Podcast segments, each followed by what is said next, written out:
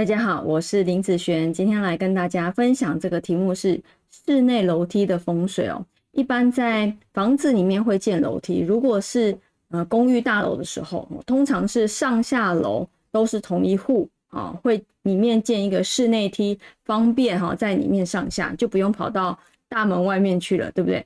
那如果是像透天的房子，好，那就一定啊会有二楼以上的话，都一定会在呃室内弄一个楼梯啦。那楼梯的部分，它的位置啊，那其实它也是有差。好，我们来先看看哈这个室内图啊。如果这是一间房子，好，这是一间房子的话，啊，这个是它进入的大门。那你把房子先切一半，哈，中央切一半。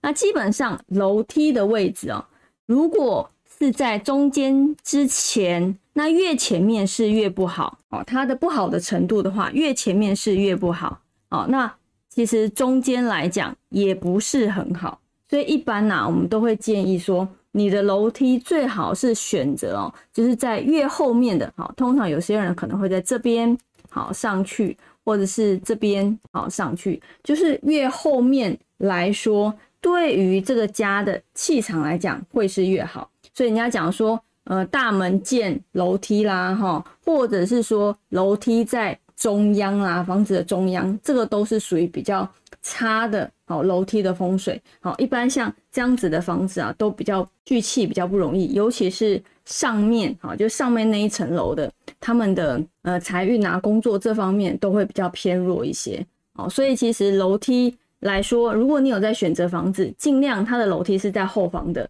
好，不要在中间或是前面的，越前面会越差。好，越前面会越差。那还有一个部分就是，很多人会在楼梯下方，好，会做一些使用的空间。那哪一些使用的空间是比较差的呢？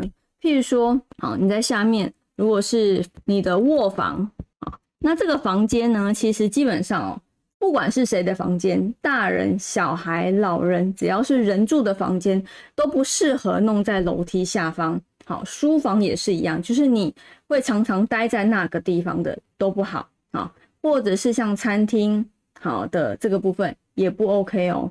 好，所以基本上楼梯下方不要去住任何的人在上面，好，甚至是神明啊，人家弄神明厅。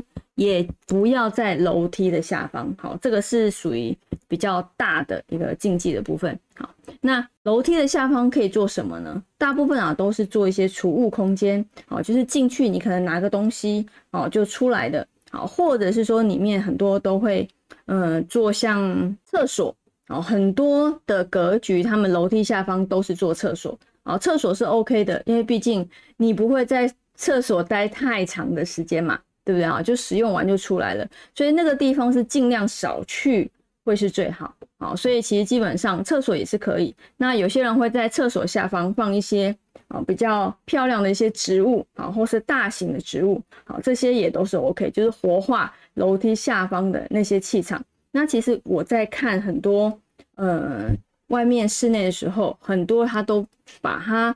呃，把它弄平，变成一个储物空间。那其实储物空间是最好的一个方式哈。